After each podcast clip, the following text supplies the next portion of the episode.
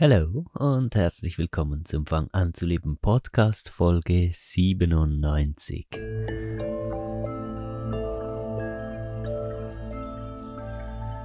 Heute geht es um PTBS, posttraumatische Belastungsstörungen.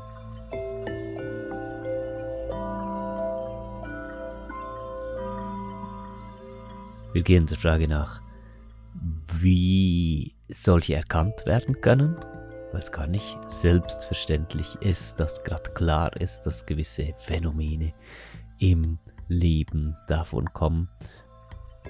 Und dann der Frage, wie wir damit umgehen können und inwieweit Heilung möglich ist. PTBS prägt mein Leben wie kaum etwas anderes. PTBS war für mich so was Normales, dass ich gar nie auf die Idee gekommen bin, dass das einen Namen haben könnte und dass da so viel dahinter steckt, bis irgendwann sich dieses ganze Thema so für mich offenbart hat und ich verstanden habe, aha, deshalb geht's mir so. Und ich konnte mich so viel mehr annehmen in meinem Sein und in meinem Weird-Sein auch, weil ich verstehen konnte, dass das ganz normal ist, dass das für mich so ist, aber auch für alle anderen traumatisierten Menschen, die nach schlimmen Traumata weiter ihr Leben leben. Posttraumatische Belastungsstörungen sind für mich heute eine Quelle des Glücks. Ist das etwas zu kitschig gesagt? Ich sage mal lieber ein Zugang zu Tiefe. Dass ich diese Traumata durchleben musste, ist sehr schlimm und ich wünsche niemandem, solche Traumata durchleben zu müssen. Dass es zu meinem Leben dazugehört, heute, ist für mich in dem Sinne eine Bereicherung, dass ich sehr stolz auf meinen Lebensweg zurückblicken kann und sehen kann, was ich Schönes machen konnte und kann aus so etwas äh, Unaushaltbarem, Schlimmem. Und ich verstehe, dass ich kein normaler Mensch geworden bin. Zu einem großen Teil wegen diesen Traumata, die ich erlebt habe. Und ich verstehe auch, dass ich das gar nicht sein möchte. Ich sehe mich selbst tatsächlich auf eine sehr schöne Art glücklich, weil das mein Weg war und ist. Und als so direkt betroffene Person freue ich mich sehr, heute in dieser Folge über dieses Thema zu sprechen. Natürlich gibt es super viel Literatur, auch Fachliteratur dazu und allen, die sich äh, sehr für das Thema interessieren oder vielleicht auch neu entdecken, dass äh, sie davon betroffen sind, ist das natürlich sehr empfehlenswert. Ähm, das hier ersetzt keine Fachliteratur. Das hier ist die lebendige Seite des Ganzen. Hier sprechen wir unter Betroffenen und oder Menschen, die vielleicht auch nicht betroffen sind, aber sich für das Thema interessieren ist ja auch sehr hilfreich, weißt du, für wenn du mit jemandem zusammenlebst, der oder die davon betroffen ist. Es äh, ist sehr hilfreich, es zu verstehen, ja, ob es um uns selbst geht oder ob es um andere geht.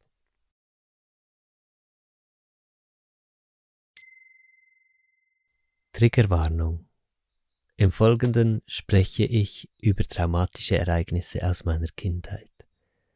Falls es dir zu nahe geht, mich darüber sprechen zu hören, darfst du bitte jetzt zwei Minuten nach vorne stellen. diesen Podcast gibt es schon eine ganze Weile. Ich habe viel über mein Leben erzählt. Ich habe auch schon mal eine Folge gemacht, meine Lebensgeschichte oder so hieß die. Ähm, meine Traumata sind zu einem großen Teil eine offene Geschichte, äh, die, ja, von der ich öffentlich erzähle. Es gibt einige Dinge, die werde ich nicht erzählen und die werde ich nie erzählen und die brauche ich niemandem erzählen, aus dem ganz einfachen Grund, dass es eine Grenze gibt davon, was sich ähm, sinnvoll anfühlt äh, zu erzählen. Es gibt auch Dinge, die sind zu schlimm, als dass ich sie erzählen müsste. Nicht, weil ich nicht könnte, sondern weil ich keinen Sinn darin sehe. Und ich gehe auch nicht ins Detail, was mir alles passiert ist, weil auch das nicht nötig ist. Ich wurde sexuell missbraucht als Kind. Ich äh, bin in einer Sekte aufgewachsen oder ja, sektenähnlichen Religionsgemeinschaft, den Zeugen Jehovas. Äh, ich hatte einen alkoholkranken Vater, äh, Gewalt zu Hause erlebt, vor allem Gewalt an meinem äh, älteren Bruder, so wie ich mich zurück erinnere oder wie ich es erlebt hatte als Kind, war das lebensbedrohlich für ihn und ich machtlos. Das sind so, ja, dann noch Trennung der Eltern später, zum Glück und auch trotzdem traumatisch und vieles mehr tatsächlich kommt, käme jetzt noch vieles mehr, ähm, aber das wäre jetzt eher ein bisschen langweilig, alles aufzuzählen. Die Sache ist die, dass ich diese Gewalt erlebt habe, körperliche Gewalt, äh, emotional, mentale Gewalt, sexuelle Gewalt, alle diese Formen von Gewalt und das Ausgeliefertsein da drin das hat meine Persönlichkeit von Grund auf geprägt. Und ich habe in meinem Leben keinen Frieden gefunden. Ich habe in meinem Leben so lange keine Geborgenheit gefunden, keine Sicherheit. Ich äh, hatte, und ein größerer Teil davon ist immer noch übrig, ja, so ein tiefes Misstrauen in andere Menschen und so ein tiefes Misstrauen ins Glück und so ein tiefes Misstrauen in alles, was irgendwie gut erscheint, weil so tief in mir drin eingebrannt war und ist, dass alles Gute in einem Augenschlag zerstört werden kann und dass in den geborgensten und schönsten Momenten das Schlimmste eintreffen kann. Und tief in meinem Unterbewusstsein habe ich gelernt, dass ich mich am besten niemals entspannen soll und niemals wirklich davon ausgehen soll, dass alles gut ist. Dass ich am besten niemals keiner, auch noch so schönen Situation vertraue. Das hat mich zu einem sehr gestressten Menschen gemacht. Und ein gutes Stück auch davon ist heute noch übrig, auch, weil ich, auch wenn ich viel in meinem Leben erreicht habe und ein Leben lebe, in dem ich meine Träume tatsächlich leben kann. Ich bin immer noch getrieben von diesen Erlebnissen, die ich in meiner Kindheit gemacht habe.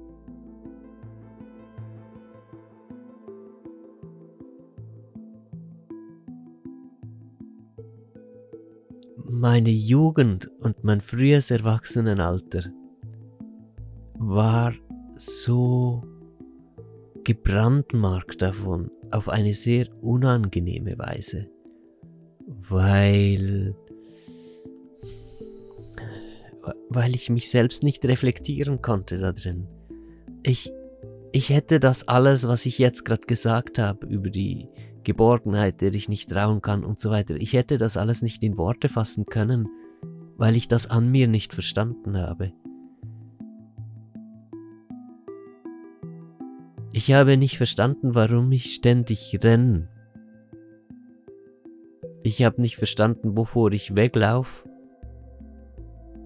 und wohin ich eigentlich rennen möchte. Ich habe diese Unruhe in mir nicht verstanden. Ich habe nicht verstanden, warum ich so destruktiv bin. Warum ich, warum ich mich so danach sehne, irgendwie kaputt zu gehen oder warum ich innerlich so zerfalle. Und ich hatte niemanden, mit dem ich darüber sprechen konnte. Und ich hatte auch niemanden, der oder die gemerkt hätte, dass ich diesen reflektiven Raum überhaupt brauchen würde und vielleicht in irgendeiner Form also einen Raum aufgemacht hätte. Und so war ich auf Autopilot. Auf Autopilot Richtung Abgrund eigentlich. Ich ich hatte zu einem Teil, und zwar zu einem großen Teil, einfach diese Kraft in mir, die mich über den Abgrund fahren wollte. Und die sich nicht auf das Leben einlassen konnte.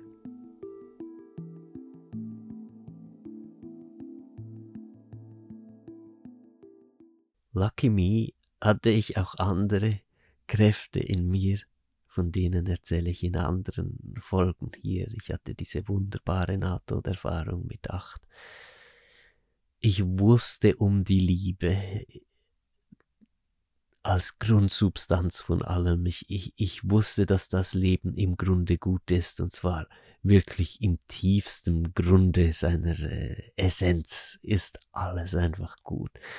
Ich wusste auch darum, dass ein ein selbstgewählter, frühzeitiger Ausstieg aus dem Leben äh, mich nicht in diese ersehnte Nicht-Existenz führen würde, sondern dass ich dann einfach wieder an diesen Ort des Friedens kommen würde und ich wusste auch, dass es noch nicht für mich Zeit ist. Also die Umstände waren doch relativ komplex und die Kräfte, die in mir gezehrt hatten, waren sehr stark.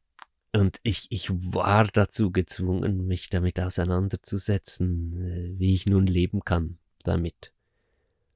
Als äh, diese destruktive Kraft, die einfach nur nach unten möchte und als diese konstruktive Kraft gleichzeitig, die so viel Liebe in sich trägt und aufgehen möchte wie eine Blüte sich über die Erde ergießen möchte.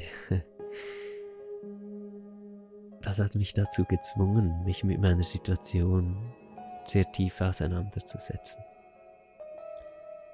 Ich hatte es mir auch so eingeteilt, dass ich mir diesen Abgrund einfach erstmal gegönnt habe. Ich bin in meiner Jugend ähm, nachdem meine Familie und äh, mein ganzer Freundeskreis äh, mich verbannt hatte, weil ich nicht mehr Zeugen Jehovas sein wollte, ähm, in diese Lehre hineingetreten und äh, mich abgeschossen. ich habe mich ein paar Jahre einfach abgeschossen. Ich, ich habe mich auf den Grund sinken lassen so weit runter, wie man sich als menschliche Existenz innerlich irgendwie sinken lassen kann. Von da bin ich wieder aufgestanden. Und in diesem Wiederaufstehen, da wurde es mir langsam klar. Äh, ich konnte Dinge zusammenfügen. Mir dämmerte langsam, was es wohl bedeutet, mit einem alkoholkranken und gewalttätigen Papa äh, in, in diese Welt gestartet zu haben. Mir dämmerte langsam, was es bedeutet, all diese Erlebnisse, die ich gemacht habe, wie, wie sehr mich das als Persönlichkeit geprägt haben muss und in der Reise, der inneren Reise, die damit anfing, eigentlich so Mitte 20, als ich von diesem Totalabsturz mich dann so langsam zusammenrappelte und aufstand, da habe ich angefangen, die menschliche Psyche sehr tief zu verstehen und zu begreifen, was posttraumatisch tatsächlich bedeutet und wie dieses Nachher nach Traumaleben nicht vergleichbar ist mit einem Leben ohne solch schwere Traumata. Und wie das Leben ein Kampf ist für mich, wie anstrengend es ist, einfach nur weiterzumachen. Ich konnte das von Jahr zu Jahr, je, je mehr ich mich mir selbst angenähert habe und angefangen habe, mich zu fühlen in den Zuständen, in denen ich mich befinde, konnte ich das immer mehr anerkennen. Und statt mich von dieser Kraft, die mich nach unten zieht, mich einfach nach unten ziehen zu lassen, konnte ich mich ein kleines bisschen anfangen zu wertschätzen dafür, dass ich kämpfe, dass ich mich tatsächlich entschieden habe, weiterzuleben, obwohl mir alle diese Dinge passiert sind und obwohl ich alle Geborgenheit verloren habe. Es ist eine Anerkennung in mir dafür gewachsen, dass ich hier bin und dass ich jeden Tag wieder aufstehe und dass ich es versuche, dieses kryptische Rätsel des Lebens irgendwie ähm, sinnvoll zu verstehen und meinem eigenen Leben einen Sinn zu geben.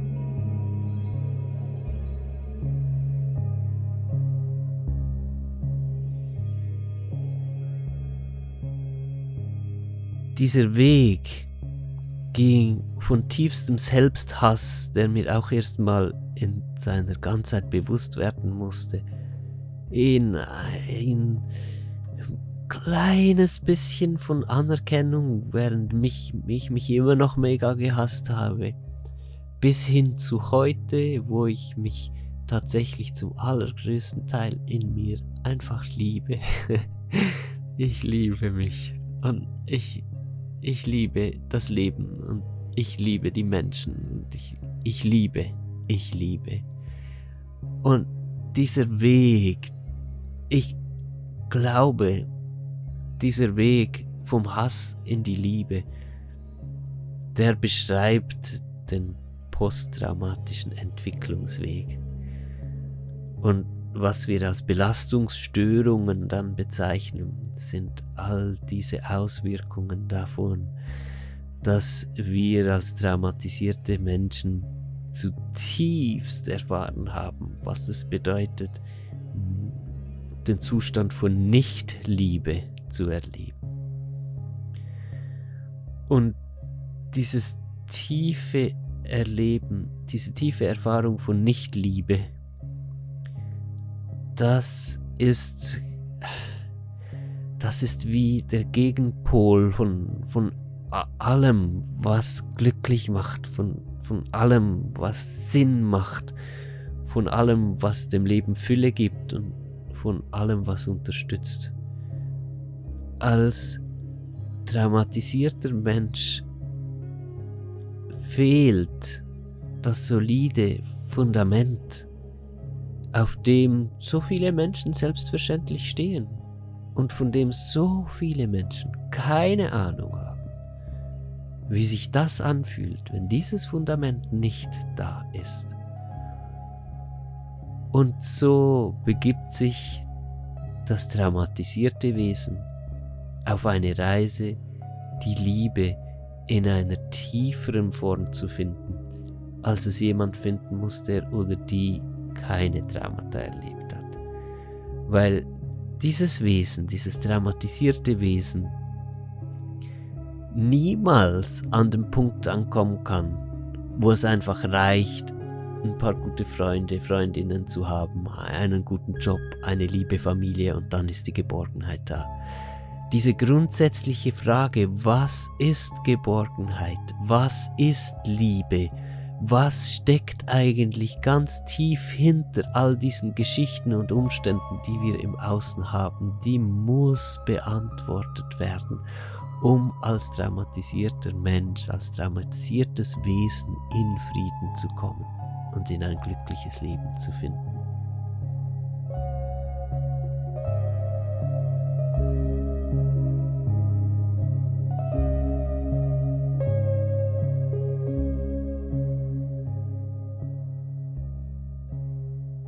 Und so rufe ich dazu auf, alle traumatisierten Wesen und ihre Begleiterinnen, diese Sache wirklich so zu sehen, als eine besondere Mission, als ein Tor, das sich für dich geöffnet hat, ein schmerzhaftes Tor, das sich für dich geöffnet hat, was aber ein Tor zur Liebe ist für das du dich entscheiden kannst und in gewisser Weise entscheiden musst. Was willst du sonst tun, wenn du selbst betroffen bist?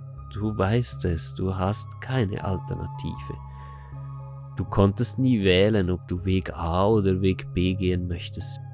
Und du kannst gar nicht anders, du lebst jetzt hier damit. Also musst du dieses Tor nutzen. Und das klingt jetzt vielleicht ein bisschen komisch im ersten Moment, aber als ich diese Erkenntnis so gemacht habe oder je mehr die sich wirklich gesättigt hat in mir, diese Erkenntnis, ich muss, ich muss so leben, ich muss mich meinem Abgrund, meinem Schmerz, meiner Dunkelheit widmen und mich in Liebe führen. Es bleibt mir nichts anderes.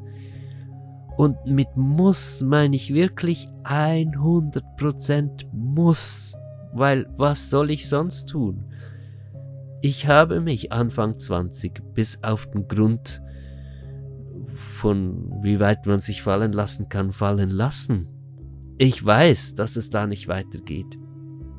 Ich bin auch gestorben in Anführungs- und Schlusszeichen mit acht. Ja, ich hatte die NATO-Erfahrung. Ich wusste, wo es hingeht.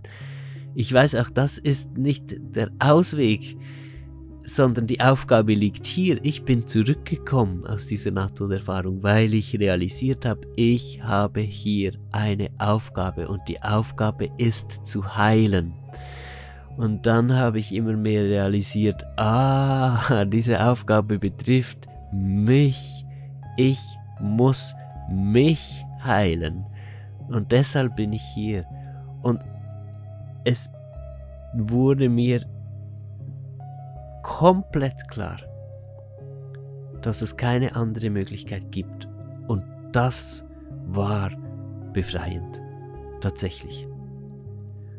Weil solange in mir noch diese Vorstellung, diese unrealistische Vorstellung vorhanden war, als könnte ich es mit jemandem ausdiskutieren.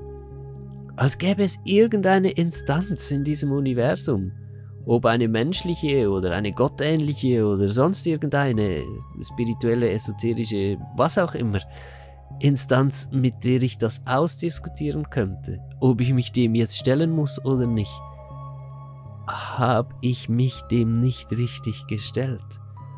Und mit dieser Erkenntnis, ich muss ich muss. Und niemand anders kann das für mich tun. Ich muss mich dem stellen. Mit der Sättigung von dieser Erkenntnis in mir ist eine Form von Verantwortung in mir gewachsen, die mir zum ersten Mal gut gefallen hat. Weil vorher hatte ich Verantwortung nur als Wort gekannt, das die Erwachsenen als Manipulationswerkzeug gegen die Jugendlichen und Kinder verwenden. Ja. Aber ab da, wo ich das angefangen habe zu realisieren, habe ich gecheckt, was Verantwortung wirklich bedeutet. Und ich habe gemerkt, ich bin verantwortlich für mich.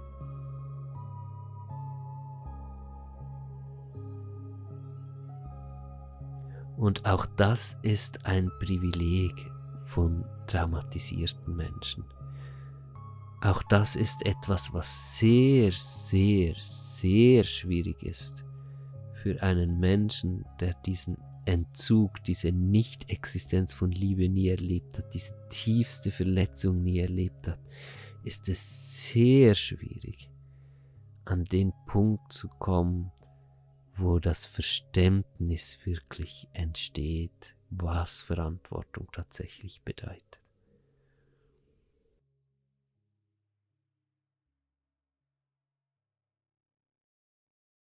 Also habe ich mich dem hingegeben. Also bin ich da gesessen mit meinem Kaputtsein über Jahre. Und ich habe in mich geschaut und ich habe in mich gefühlt und ich habe gelernt, mir zuzufühlen. Ich habe gelernt, still zu werden und diese Gefühle zu fühlen, die da sind in mir. Ich habe gelernt, sensitiv zu werden, wie, wie ein Messgerät, das, das ganz so ins Feintuning geht und immer mehr innerlich die Gefühle spürt. Und da habe ich gemerkt, davon bin ich immer davon gelaufen. Dann habe ich's kapiert. Warum bin ich immer gerannt mein Leben lang? Da habe ich's kapiert. Ich bin von mir weggerannt. Weil es so schwierig ist, auszuhalten, was uns passiert ist.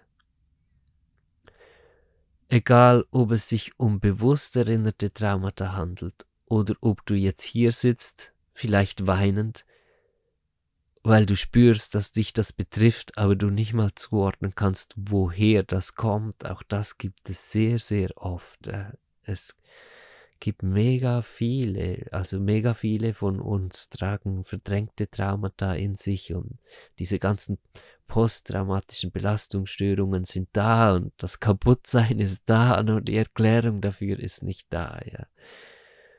Und auch in dem Fall äh, merkst du dieses Wegrennen und stellst fest, dass es das Schwierigste ist, dich selbst zu fühlen. Das braucht so unfassbar Mut und es braucht so unfassbar viel Geduld und Hingabe und Liebe und Achtsamkeit und Sanftheit, Weichheit, einfach mit sich sein zu können und den Schmerz auszuhalten. Früher, wenn der Schmerz kam, musste ich los. Ich bin losgerannt und ich habe mich besoffen oder war drauf oder habe Party gemacht oder habe mich mit oberflächlichen Dingen abgelenkt oder mit tiefgründigem abgelenkt. Nur Hauptsache nicht dahin fühlen, wo ich hinfühlen muss. Und dann habe ich gelernt, es auszusitzen. Und ich habe gelernt, diese Verletztheit in mir zu fühlen. Und stark oder groß genug zu werden, um diese Verletztheit da sein lassen zu können, ohne in Aktion zu gehen in einem neutralen Zustand einfach mit mir sein und den Schmerz wahrnehmen. Und anfangs habe ich immer versucht, es zu heilen, etwas zu machen, mich zu coachen irgendwie oder so. Und ich habe gemerkt, das ist auch eine Form von Weglaufen. Ich laufe immer noch weg. Mit alten Pflästerchen und Salben, die ich symbolisch da drauf klatsch und mit altem großen Ding, was ich daraus mache und Riesengeschichte, die ich drum herum baue, ich lenke mich immer noch ab. Der einzige, der, der, der, ja, der einzige Punkt, um den es tatsächlich geht, im Kontakt mit meinem traumatisierten Sein ist, dass ich traumatisiert sein darf. Dass diese Gefühle, dass diese Verletzung, dass sie sein darf.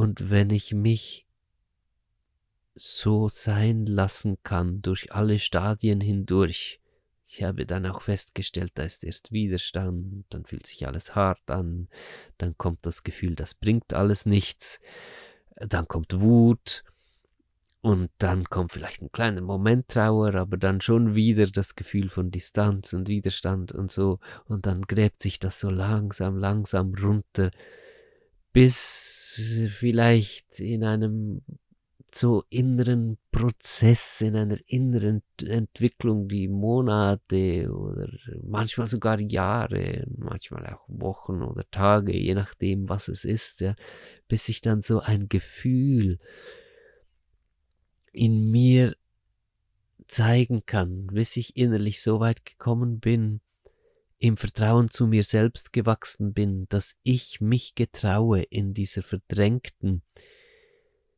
ähm, ausgestoßenen Seite von mir, mich mit meinem Schmerz mir selbst zu offenbaren, bis ich mich so angenommen fühle von mir selbst, dass ich mich traue, aus dem Unterbewussten heraus mir zu zeigen, wie es mir geht. Und dann bin ich jeweils in Schüttelfrost und Heulkrämpfe ah, oh, oh, ganz heftige Zustände äh, gekommen. Und das ist bis heute noch oft so, bei vielem, was ich löse, dann gibt es dieser Moment, wo es hochkommt und dann, dann kommt es wirklich mit der vollen emotionalen Erfahrung, die da drin liegt. Und dann bin ich das weinende, vergessene Baby oder ich, ich bin dieses ausgestoßene Kind und so weiter. In dem Moment, ich, ich fühle das voll und es geht aber nicht mehr dann um die eigentlichen Ereignisse, die passiert sind, sondern jetzt bin ich beim Gefühl. Und jetzt kann ich mich fühlen da drin und dann, dann komme ich nach Hause. Ich kann es gar nicht anders beschreiben. Ich komme nach Hause mit diesem geschundenen und schmerzhaften Sein in mir und leg mich hin und dann nach so einem Ereignis und so Gefühle zurückgefunden haben zu mir, dann ist nicht einfach gerade sofort gut dann geht das länger, dann bin ich in einer Art Rekonvaleszenzphase.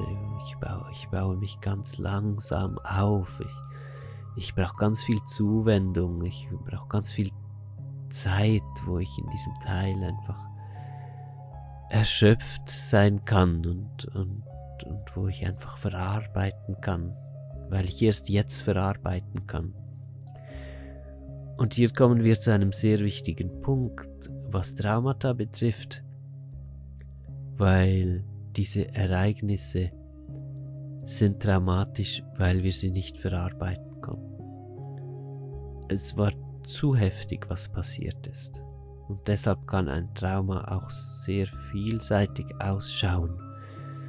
Es äh, muss nicht immer so offensichtlich sein, wie diese Dinge, die ich erzählt habe, die mir passiert sind. Ein ein Trauma kann auf einer Ebene stattfinden, wo gar niemand merkt, dass in dem Moment ein Trauma stattfindet. Es ist der Zustand, also außer du natürlich ja, als Kind oder auch als Erwachsener natürlich. Das ist sehr wichtig, auch darüber zu sprechen. Das äh, ist genauso heftig als Erwachsene und Erwachsener ein Trauma zu durchleben wie als Kind.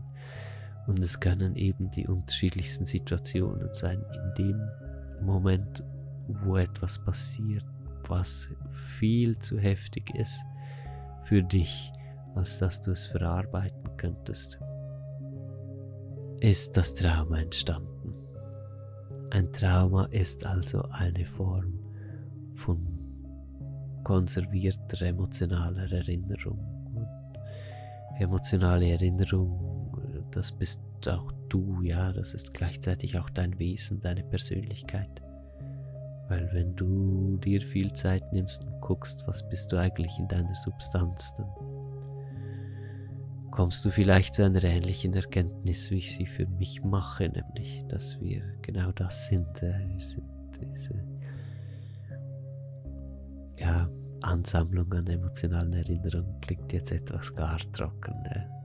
Natürlich geht es auch über das hinaus, aber unsere Persönlichkeit ist schon zu einem sehr großen Teil daraus bestehend. Also verlierst du ein Stück du. Du spaltest in dem Moment ein Stück von dir selbst ab, wo du eine traumatische Erfahrung machst. Und das ist schlussendlich auch, ähm, also das führt dazu, dass du Angst vor dir selbst hast nach dieser dramatischen Erfahrung lebst du in dieser ständigen Angst, dass dieser Teil zurückkommen könnte und es fühlt sich für dich nicht so an, als würde einfach eine Erinnerung zurückkommen, sondern es fühlt sich so an, dass du in ständiger Bedrohung bist, dass dieses Ding wieder passiert, dasselbe. Jetzt ist es so, dass ich im Laufe dieser Verarbeitung über alle diese Jahre tatsächlich äh, immer mehr Geborgenheit im Leben gefunden habe. genau aus diesem Grund. Es ist so, dass ich, dass sich diese Angst immer weiter gelöst hat, dass gleich wieder etwas Schlimmes passieren würde, je mehr von diesen Aspekten, verletzten Aspekten meines Seins äh, zurückkommen konnten, je mehr von diesen verdrängten Persönlichkeitsanteilen zurückkommen konnten. Und nochmal, hier geht es um Emotionen. Es geht nicht darum, schlimme Ereignisse im Leben mental verdrängten Anteilen zuzuordnen und dann irgendwie zu versuchen, die wieder reinzukriegen. Es, es geht wirklich um das Substanzielle, das, das Fühlen da liegt die Herausforderung und deshalb sind das auch so ganz langsame Prozesse. Jetzt je mehr ich diese langsamen Prozesse durchlebt habe und weiter tue, umso mehr öffnet sich die Geborgenheit wieder.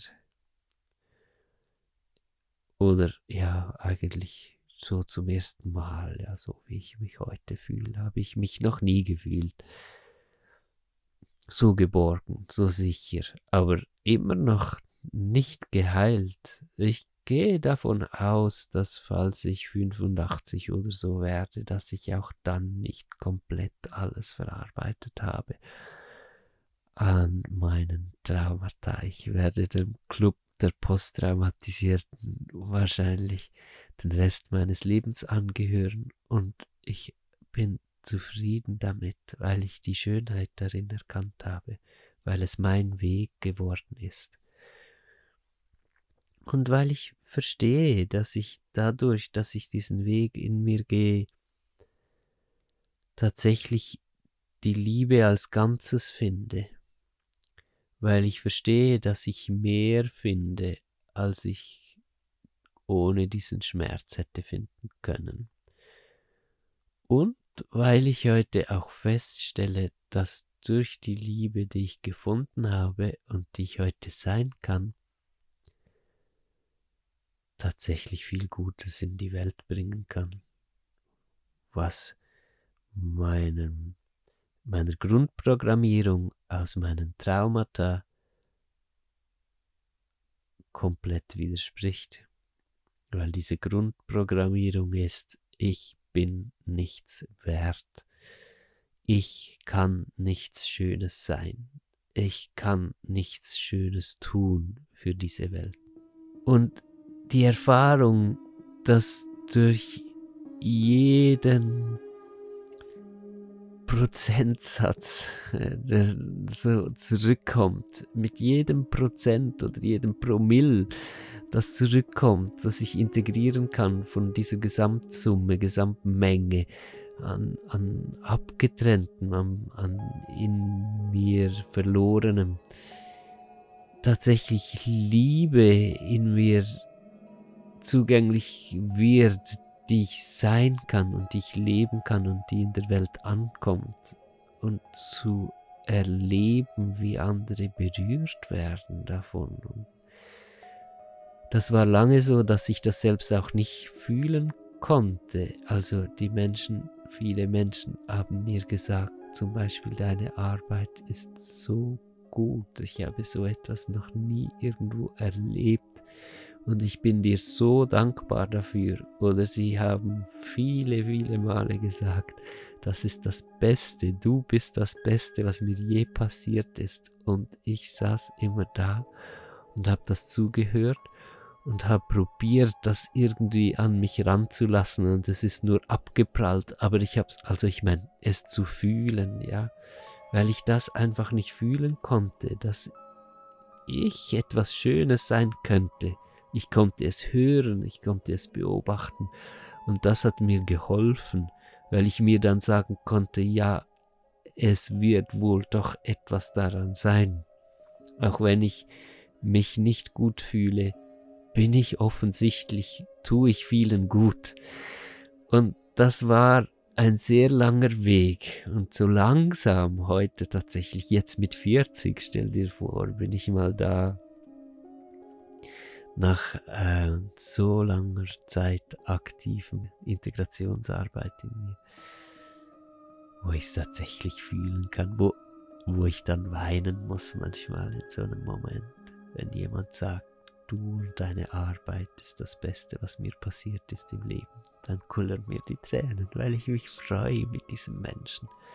Und weil ich verstehe, weißt du, ich, ich verstehe, das, was das so gut macht, ist das, was gekommen ist aus diesem mich zuwendenden Schmerz, mich weich und sanft machen, mir selbst gegenüber. Und ich verstehe, daraus ist etwas ganz, ganz Schönes entstanden, was nun nicht nur mich positiv berührt, sondern auch meine Umgebung positiv berührt. Und diese Kraft, die steckt in PTBS. Und PTBS, das S am Schluss, das stört mich tatsächlich sehr oft. Weil es ist keine Störung, ja doch, lange war es eine Störung, deshalb habe ich mich etwas angefreundet.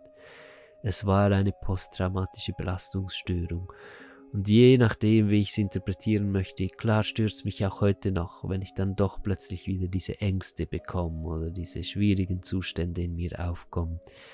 Es stört ja schon, aber insgesamt ist es nicht eine Störung, sondern lass es uns doch Weg nennen. Dann wäre es PTBW, der posttraumatische Belastungsweg. Nein, die Belastung muss auch noch weg. Sagen wir PTW, der posttraumatische Weg. PTWDL, der posttraumatische Weg der Liebe. Ja, gut. Ja, wir lassen es bei PTBS, ja. Sonst ähm, müssten wir jetzt alle Bücher umschreiben lassen. Das wäre so viel Aufwand. Das waren Scherze. Aber es ist kein Scherz, dass es tatsächlich um Liebe geht. Und dass es ein Weg ist. Und es ist auch kein Scherz, dass ich es sehr empfehlen kann, dass wenn du vermutest, dass du etwas Ähnliches durchlebst oder vielleicht bist du auch schon ein Stück weiter in diese Richtung gegangen und hast festgestellt und weißt, dass du davon betroffen bist. Ich empfehle es dir so von Herzen. Widme dich diesem Weg. Schau mal, es bleibt dir sowieso nicht viel anderes übrig, als dass das sehr zentral wird. Ist, meine ich, in deinem Leben. Ist es doch. Du kannst dem gar nicht ausweichen, wenn das schon so zentral ist in deinem Leben. Warum nimmst du es dann nicht als deine Aufgabe und sagst so, und jetzt mache ich hier den posttraumatischen Weg der Liebe draus.